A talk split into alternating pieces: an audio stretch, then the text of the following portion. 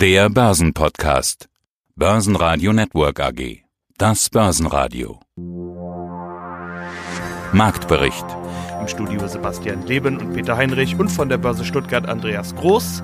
Außerdem hören Sie diesmal zur Black Friday Woche und den neuen Wall Street Rekorden Vormanager Dr. Christoph Bruns von der Lois AG, zur Lage an den Märkten Carsten Röhmheld von Fidelity, zur Streuung Wolfgang Jutz von Credo, zu den Zahlen von SIMO CEO Ernst Wedowski, vom Eigenkapitalforum Unidevice CEO Dr. Christian Pahl zur neuen Anleiheemission und vom Zertifikate Award Stimmen von den Siegern Heiko Geiger von Fontobel und Sebastian Bläser von der Hypo Vereinsbank.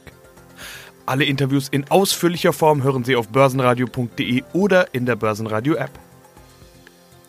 Große Sprünge macht der DAX keine. In den USA ist sowieso nur eine halbe Woche wegen Thanksgiving und dem Shoppingtag Black Friday, aber hier wurden wieder neue Rekorde erzielt.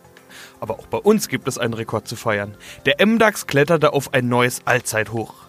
Am Nachmittag kam eine Meldung von VW-Tochter Audi rein. Hier werden im Rahmen der Sanierung in Deutschland 9500 Stellen gestrichen. Bislang war von 4000 bis 5000 Stellen die Rede. Das Stellenabbauprogramm hat sich damit also verdoppelt. Der DAX schloss mit 13.236 Punkten mit einem kleinen Minus von 0,1% Jubel, Jubel, neue Rekorde an den US-Börsen. Ja, und in Deutschland? Die Deutschen lassen, äh, lassen jubeln sozusagen, gucken sich das an und sagen, ach, wir haben jetzt so viele Nachrichten, auf die wir gesetzt hatten, Handelsstreit und so weiter, und da gibt es ja eigentlich nichts Neues. Lange Rede, kurzer Sinn. Wir sind im Minus, ja, wie gesagt, in den USA. Da hat man sehr hoffnungsvoll wieder einmal reagiert dass die Verhandlungen im Handelsstreit weitergehen, zumindest am Telefon. Ja, das ist ja in Zeiten wie diesen ist das schon was. Zankapfel in diesem ganzen Thema Handelsstreit bleibt aber Hongkong. Die Situation ist die, USA unterstützen die Demokratiebewegung in Hongkong. Es gab ja da zwei Gesetze oder Gesetzesvorschläge, die durch die entsprechenden Kammern gegangen sind. Jetzt muss nur noch Trump unterschreiben, damit es tatsächlich Wirkung erlangt. Äh, das wollen die Chinesen aber nicht. Die wollen das mit aller Macht verhindern, dass diese Gesetze kommen. Haben jetzt sogar äh, den, den Botschafter der USA einbestellt gehabt gestern. Demokratiebewegung in Hongkong hatte ja äh, sich entsprechend auch in der Wahl dann wieder positioniert. Also das ist ein Zankapfel. Es ist vielleicht ein Nebenkriegsschauplatz, aber ist sicherlich nicht zu unterschätzen. Der DAX selber hält die verschiedenen Rekordhochs zwar im Blick, das Zwischenhoch 13.374 Punkte aus der vergangenen Woche und das Rekordhoch 13.596 Punkte, das war Januar 2018. Die Woche an sich ist nicht so ganz unproblematisch, ganz vorsichtig gesagt. Wir haben eine verkürzte Handelswoche in den USA. Da ist am Donnerstag Thanksgiving kein Handel, komplett zu. Am Freitag dann dieser Black Friday, den da mittlerweile jeder kennt. Da wird zwar gehandelt, aber nur halbe Lunge, also ein, ein halber Tag. Also kann man im Prinzip auch fast vergessen. Von daher wird sich das Ganze dann auf morgen spätestens kaprizieren, weil wie gesagt die Amerikaner dann kaum noch mitspielen. Dr. Christoph Bruns, Fondsmanager und Vorstand der Lois AG. Hallo nach Chicago also in die USA. Bei ihnen ist ja nur so eine halbe Woche. Es ist immerhin Thanksgiving äh, und dann Shopping, Wahnsinn, Black Friday. Äh, ist ja inzwischen eine ganze Woche eigentlich. Wir haben diese Black Friday Woche. Auch in Deutschland bekommt man dauernd irgendwelche Mails und Nachrichten und sieht eigentlich überall Black Friday. Kauft, kauft, kauft, konsumiert. Jetzt ist Zeit für Shopping. In den USA scheinen ja auch die Börsianer in Shopping-Laune zu sein. Also da wird auch an den Börsen ordentlich zugekauft. Damit möchte ich eigentlich einsteigen. Das ist ja eines der Themen, die wir aktuell immer wieder besprochen können. Wall Street Rekorde, Technologietitel, Nasdaq Rekorde. Also zunächst daher, woher kommt denn die gute Laune und die Shopping-Laune bei den Aktien? Ja, zunächst will ich bestätigen, Herr Leben, Überall liest man nun also von Black Friday. Das ist vor letzte Woche, vorletzte Woche ist es schon losgegangen damit. Man wird ja bombardiert, da haben Sie ganz recht. Dann kommt das Cyber Monday Zeug. Das heißt, die Werbeindustrie hat sich in den letzten Jahren hervorragend umgestellt, um aus diesen willkürlichen Tagen eine große Kaufaktion zu veranstalten. Und das übrigens weltweit. In China hat man ja diesen Singles Day noch dazu. Thema Alibaba, die kamen ja übrigens heute gerade in Hongkong in die Börse. Auch ein großer Erfolg. Und Sie haben ganz recht. Wir haben Kaufsituationen an den Börsen. Die Laune ist prächtig. Man lässt sich nicht beirren von irgendwelchen schlechten Makrodaten, sondern Tatsächlich gerät dieser Jahrgang zu einem absoluten Premium-Jahrgang. Wir dürfen nicht vergessen, 25 Prozent und mehr. Das hat man als Aktionär nicht so häufig. Wir wollen es genießen. Aber wenn wir mal ganz ehrlich sind, wir haben doch vor kurzem erst noch über Rezession diskutiert. Wir hatten Handelskriegsorge, in manchen Branchen regelrecht Panik. Davon ist ja überhaupt nichts mehr zu spüren. Wir haben Allzeithochs, äh, neue Rekorde, super Stimmung. Okay, die Notenbank hat ihre Politik geändert. Das wird wahrscheinlich einer der wichtigsten Faktoren sein. Aber was ist denn mit diesen ganzen Sorgen und Ängsten los, über die wir vor wenigen Wochen noch gesprochen haben? Die sind sekundär oder tertiär. Ich glaube, zwei ganz große Felder müssen wir im Blick haben. Das große Thema dieses Jahrhunderts, kann man ja sagen, nach der großen Finanzkrise lautet Abschaffung der Zinsen. Das ist das große Thema für eine, wahrscheinlich für das gesamte Jahrhundert. Aber im Detail sieht man ja, dass Aktien knapp werden. Warum darf ich das sagen? Erstens, die Anzahl der Neuemissionen ist vergleichsweise gering. Zweitens, die Volumina der Aktienrückkäufe sind enorm. Zur Erinnerung, Apple allein in einem Geschäftsjahr, nämlich im letzten, 68 Milliarden Dollar für die eigenen Aktien ausgegeben. Und drittens, und das wird noch gar nicht richtig gesehen, wir haben ja seit vielen Jahren eine Übernahmewelle, gerade diese Woche. Sie denken mal an Novartis oder Charles Schwab, da werden schnell 26 Milliarden ausgegeben. Oder bleiben wir in Deutschland. Eine Kia gehen, steht ja schon auf der Beuteliste von anderen, zum Beispiel Thermo Fisher. Andere kommen dazu. Es tut sich viel, das heißt aber, es gibt wenige Aktien, die überhaupt frei verfügbar sind. Und wir wissen ja, es gibt ja auch wenige Aktien, die notiert sind an der Börse tatsächlich gibt es am Aktienmarkt eine Knappheit und davon kann man ja im Rentenmarkt nun wahrlich nicht sprechen. Die Schulden explodieren und zwar in allen Ländern, zwar privat wie auch staatlich, während der Aktienmarkt in Wahrheit schrumpft. Nur die Preiskomponente nimmt zu, denn es herrscht zunehmende Knappheit und das wissen wir ja aus der volkswirtschaftlichen Vorlesung. Wo es Knappheit an Material gibt, müssen die Preise steigen. Christian Pahl, Vorstandsmitglied der Unidevice AG. Wir treffen uns auf dem Eigenkapitalforum am Montag. Aber bevor wir auf das Thema, weshalb Sie eigentlich jetzt hier sind, einsteigen, möchte ich blicken auf den Freitag, Black Friday, beziehungsweise es ist gerade ganz intensiv diese Shoppingzeit und Sie als Smartphone und Device Broker, für Sie muss das ja eigentlich eine gute Zeit sein, beziehungsweise wahrscheinlich die Zeit davor. Wie war's denn?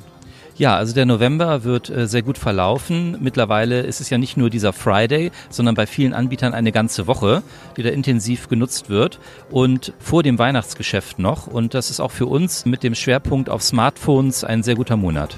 Ja, und dann haben wir es schon angesprochen, um was es geht. Sie sind ein Smartphone- und Device-Broker B2B haben wir ja schon einige Mal darüber gesprochen, kann man alles im Börsenradio nachhören, wenn man möchte. Und jetzt kommen wir aber schon zum Thema, weshalb Sie hier sind. Es geht nämlich um eine Unternehmensanleihe und ich hatte die Nachricht gesehen, Sie zeichnen diese Anleihe aufgrund der guten Geschäftsentwicklung. Also es läuft so gut, dass Sie quasi frisches Kapital brauchen oder wie kann man das bezeichnen? Ja, unsere Eigenkapitalquote liegt bei rund 74 Prozent und deshalb, um das weitere Wachstum zu fördern, sollten wir eben keine Kapitalerhöhung machen, sondern auch in Maßen und verantwortungsbewusst Fremdkapital dazu nehmen. Und wir machen in diesem Jahr mit rund 10 Millionen Liquidität im Unternehmen 350 Millionen Umsatz und 2 Millionen Nettogewinn nach Steuern. Wenn wir bis zu 20 Millionen aufnehmen, also beispielsweise 10 Millionen, können wir uns verdoppeln. Und da wir in einem sehr großen Markt tätig sind, können wir das auch sehr schnell umsetzen. Sie sagen beispielsweise 10 Millionen, also Sie wären auch mit 10 Millionen zufrieden. Ich habe diese bis zu 20 Millionen äh, Euro gelesen. Das heißt, auch wenn es keine 20 werden, können Sie damit immer noch gut umgehen. Ja, der Anleihenmarkt ist, funktioniert ein bisschen anders als der Aktienmarkt. Es gibt eben da Investoren, die gerne möchten, dass man erstmal ein, zwei Quartale zeigt, wie man denn mit diesem Fremdkapital, das ist ja noch was anderes als eben Eigenkapital, äh, umgeht und tatsächlich sein Wachstum erfüllt und dann vielleicht in zwei Stufen sein Volumen ausschöpft. Und äh, da hören wir sehr genau zu und können uns auch vorstellen, so vorzugehen. Sprechen wir über die Anleihe Zinskupon von 6,5 Prozent pro Jahr, halbjährige Zinszahlung. Wie finden Sie die Konditionen? Ja, das ist angemessen. 6,5 Prozent bei 10 Millionen Umsatz. So kann man das besser nachrechnen, wären das ja 650.000. Wir generieren rund 2 Millionen Nettogewinn. Das ist also nur fair, wenn man dann noch 6,5 Prozent bezahlt. Unser Geschäft ist ja sehr sicher, weil wir Nachfrage induziert das Brokergeschäft betreiben und deshalb auch sehr gut für Anleiheinvestoren geeignet. Wer eine Bilanz macht, tja, muss bewerten. Wie sieht es denn bei der Rakete aus? Rocket Internet, deren Geschäftsmodell ist ja hier Start-ups an den Markt zu bringen oder dort entsprechend zu investieren. Hier hat man im dritten Quartal einen Verlust eingefahren Und es sind die schwächeren Aktienkurse von Beteiligung, wie zum Beispiel, äh, wenn ich mal hier schaue, Jumia und Global Fashion Group. Schauen wir uns die Zahlen ganz kurz an. Das Konzernergebnis nach dem ersten Halbjahr, das lag bei 548 Millionen, schrumpfte jetzt aber nach den ersten neun Monaten auf 285. Das heißt, einfach mal die Differenz gezogen, ein Verlust von rund 263 Millionen im betrachteten dritten Quartal. Die Sorgenkinder hatte ich kurz angesprochen. Ganz interessant, dass äh, Rocket Internet das Thema Global Fashion Group ganz anders sieht. Also nichts Sorgenkind, ganz im Gegenteil. Die sehen hier Wachstum, die sehen hier Potenzial. Die Rocket Internet, also die Internetrakete, die steht noch so ein bisschen auf der Abschussrampe und äh, köchelt so leicht vor sich hin. Der Kurs geht heute leicht in die Knie mit 2%. Rocket Internet gibt's für 22,40 Euro. Mein Name ist Carsten Röhmheld, ich bin Kapitalmarktstratege bei Fidelity International. Und wir sprechen über den Markt. Aktuelle Lage, Wall Street mit Rekorden, also der S&P 500, Nasdaq mit Rekorden, DAX nicht, nicht mal mehr mit Jahreshoch. Es sah ja mal ein paar Wochen lang so aus, als würden wir überall wunderbar laufen, hätten eine richtig saftige Jahresendrallye, wie man das aus dem letzten Jahr schon fast gar nicht mehr kannte. Aber der DAX hat so ein bisschen angehalten aktuell. Die Wall Street nicht, da sieht es weiterhin ganz gut aus. Was ist da los? Also ich glaube, wir können uns, wenn wir die Jahresperformance anschauen, auch vom DAX grundsätzlich nicht beschweren. Ich denke, dass wir auch in dem deutschen Aktienmarkt hier dieses Jahr eine sehr ordentliche Performance hingelegt haben. Zweistellig ist auch nicht unbedingt selbstverständlich. Von daher sind die Aktienmärkte dieses Jahr sehr gut gelaufen. Nicht ganz vergessen darf man natürlich auch, dass zum Ende vergangenen Jahres das Gegenteil von einer Jahresendrallye stattgefunden hat, nämlich ein Jahresendverfall, der sehr dramatisch war, sodass die Ausgangsbasis für die Indizes dieses Jahr insgesamt recht günstig war. Natürlich hat die Wall Street auch stark profitiert in den letzten zehn Jahren von einer starken Leadership. Natürlich hat der Technologiesektor sehr viel auch an Zuwächsen gebracht, die den Index insgesamt nach vorne gebracht haben.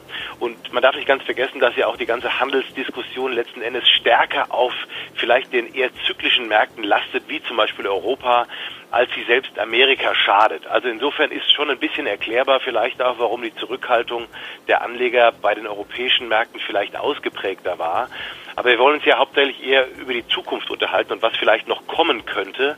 Und ich glaube, da wird es für die USA regional zunehmend etwas schwieriger. KWS Saat. Also die züchten sozusagen Gewächse, damit die Bauern fleißig säen können. Die haben jetzt ein verschobenes Jahr. Q1-Bilanz, wie gut ist die ausgefallen? Also wenn man der Finanzchefin, der CFO Eva Kinde Glauben schenken mag, dann ist man hier sehr dynamisch ins neue Geschäftsjahr gestartet.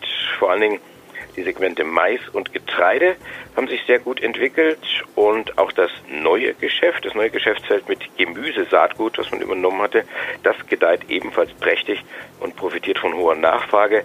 Insgesamt klettert der Umsatz um 35 Prozent. Jetzt kommt's, das Betriebsergebnis ist allerdings negativer noch negativer als äh, vor einem Jahr. Das ist aber bei KBS nach eigener Aussage offensichtlich normal, dass hier dieses erste Geschäftsquartal, was wir gerade betrachten, dass das immer relativ deutlich rot ist. Und äh, die Aktie, ja, die Anleger kennen das Spiel. Die sagen, passen die Zahlen, sehen sehr gut aus. 1% plus für den Aktienkurs und wir stehen bei KBS Saat bei 61,40 Euro. Ich bin Wolfgang Jutz, unabhängiger Vermögensverwalter in Nürnberg und Inhaber der Credo Vermögensmanagement GmbH. In sieben Schritten zum Anlageerfolg. Heute erstelle dein Portfolio. Nächste Frage, die mit wie beginnt. Wie streue ich richtig? Das ist spannend, weil zu viel ist schlecht und zu wenig ist auch schlecht. Zu viel ist, wenn ich eine Streuung so mache, dass ich meinetwegen einen Aktienfonds nehme, der 500 verschiedene Aktien hat dann ist es kein aktives Management, dann kann ich auch einen ETF kaufen, meinetwegen auf den S&P 500. Dann haben alle diejenigen recht, alle die Kritiker recht, die sagen, ja, also wenn ich als Fondsmanager einen ETF kaufe, dann bin ich ja billiger und ich habe das gleiche Ergebnis. Vor diesem Hintergrund muss man sagen, stimmt.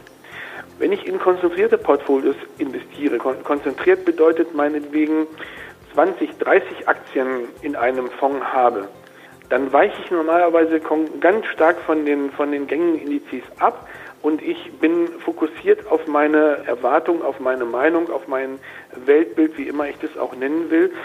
die Brille, durch die ich die Wirklichkeit ähm, sehe. Und wenn ich das mache mit einer konzentrierten, mit einem konzentrierten Portfolio, entsprechenden Schwerpunkten, dann weiche ich ab und dann habe ich die ähm, Gelegenheit, eine Outperformance oder einen Mehrwert zu generieren. Und nur dann.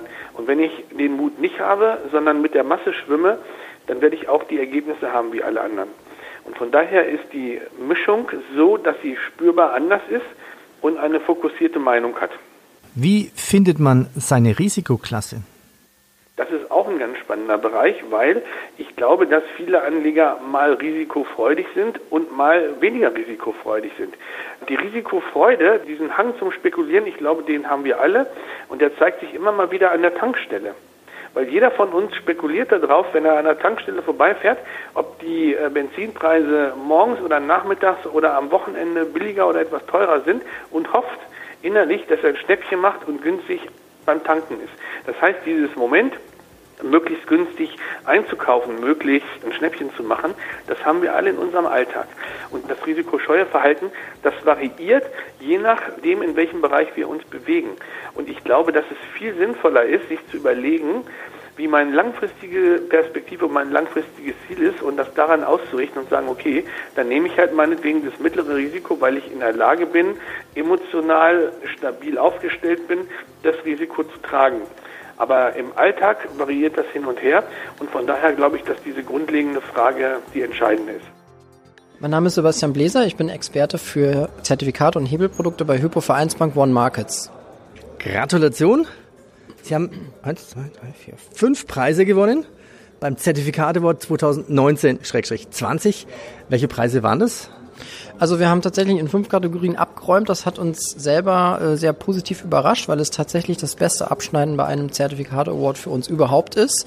Als, ich will jetzt nicht sagen kleines Haus, aber zumindest nicht von den Marktanteilen äh, zählen wir jetzt nicht zu den Top drei Emittenten, sind aber auf Platz drei im Gesamtranking gelandet unter anderem begründet durch einen zweiten Platz bei den Aktienanleihen, einen dritten Platz bei den Kapitalschutzzertifikaten. Im Bereich Primärmarkt haben wir auch einen Platz geholt. Und zwar war das auch der dritte Platz und bei den Partizipationszertifikaten den zweiten. Somit also im Gesamtranking dritten Platz und da sind wir sehr positiv überrascht und auch sehr erfreut drüber. Ja, besonders die Partizipationszertifikate. Wir führen ja auch immer wieder Interviews zu besonderen Themen. Was sind das für Themen? Also wir haben uns tatsächlich in den letzten Jahren schon Mühe gegeben, immer wieder innovative, spannende Anlagethemen auszugraben. Und zum Beispiel in diesem Jahr, was möglicherweise auch beigetragen hat zu dem Gewinn des Preises, Beispielsweise das Thema European Biotech, also erstmals Biotechnologieaktien auf europäischer Ebene, denn auch hier wächst der Markt stetig und gibt es mittlerweile ein breites Universum an interessanten Werten. Morphosis oder Evotech, um mal zwei zu nennen, sind sicherlich hier bekannt. Aber auch sehr erfolgreich unser Aufsteigerindex. Das ist ein Index, der Titel beinhaltet, die eben gute Chancen haben, in der Börsenliga aufzusteigen. Die höchste Börsenliga, wie wir alle wissen, ist der DAX. Aber auch im MDAX, SDAX und TechDAX gibt es regelmäßig neue Aufsteiger. Und wir versuchen genau diese Unternehmen im Vorfeld natürlich des Aufstiegs zu selektieren und in einem Index zusammenzufassen. Wenn dann der erfolgreiche Aufstieg passiert ist, werden sie wieder rausgenommen und durch die neuen Kandidaten ersetzt. Auch das ein Anlagethema, was wohl den Nerv der Zeit getroffen hat. Und das letzte Thema, welches wir in den letzten Monaten sehr in der Presse, in den Medien stark bespielt haben, war unser Bikes.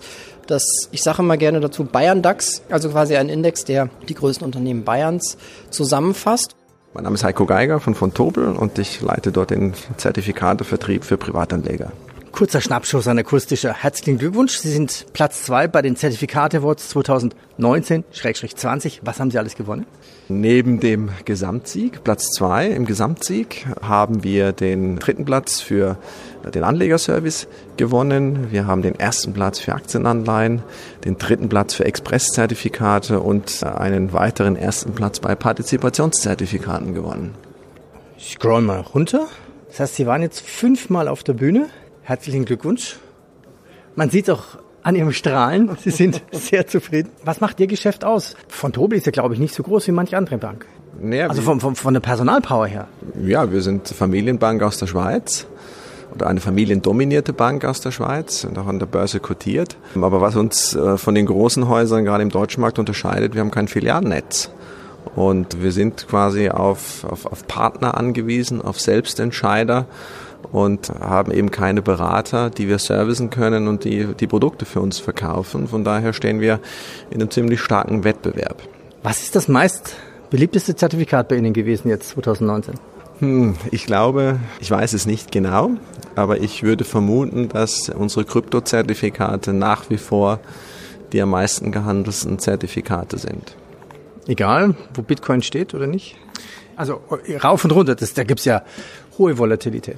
Es gibt hohe Volatilität, aber das Interessante bei den, bei den Kryptowährungen ist, dass sie, egal ob sie auf dem Hoch stehen oder gerade eine starke Korrektur haben, die Käufe und Verkäufe sehr ausgeglichen sind. Das ist ja ganz untypisch beim Aktienmarkt. Wenn eine Aktie mal schlechte Zahlen liefert, dann ist man relativ schnell mal bei minus fünf, minus zehn Prozent im Abverkauf. Und da gibt es relativ wenige Käufer auf der anderen Seite.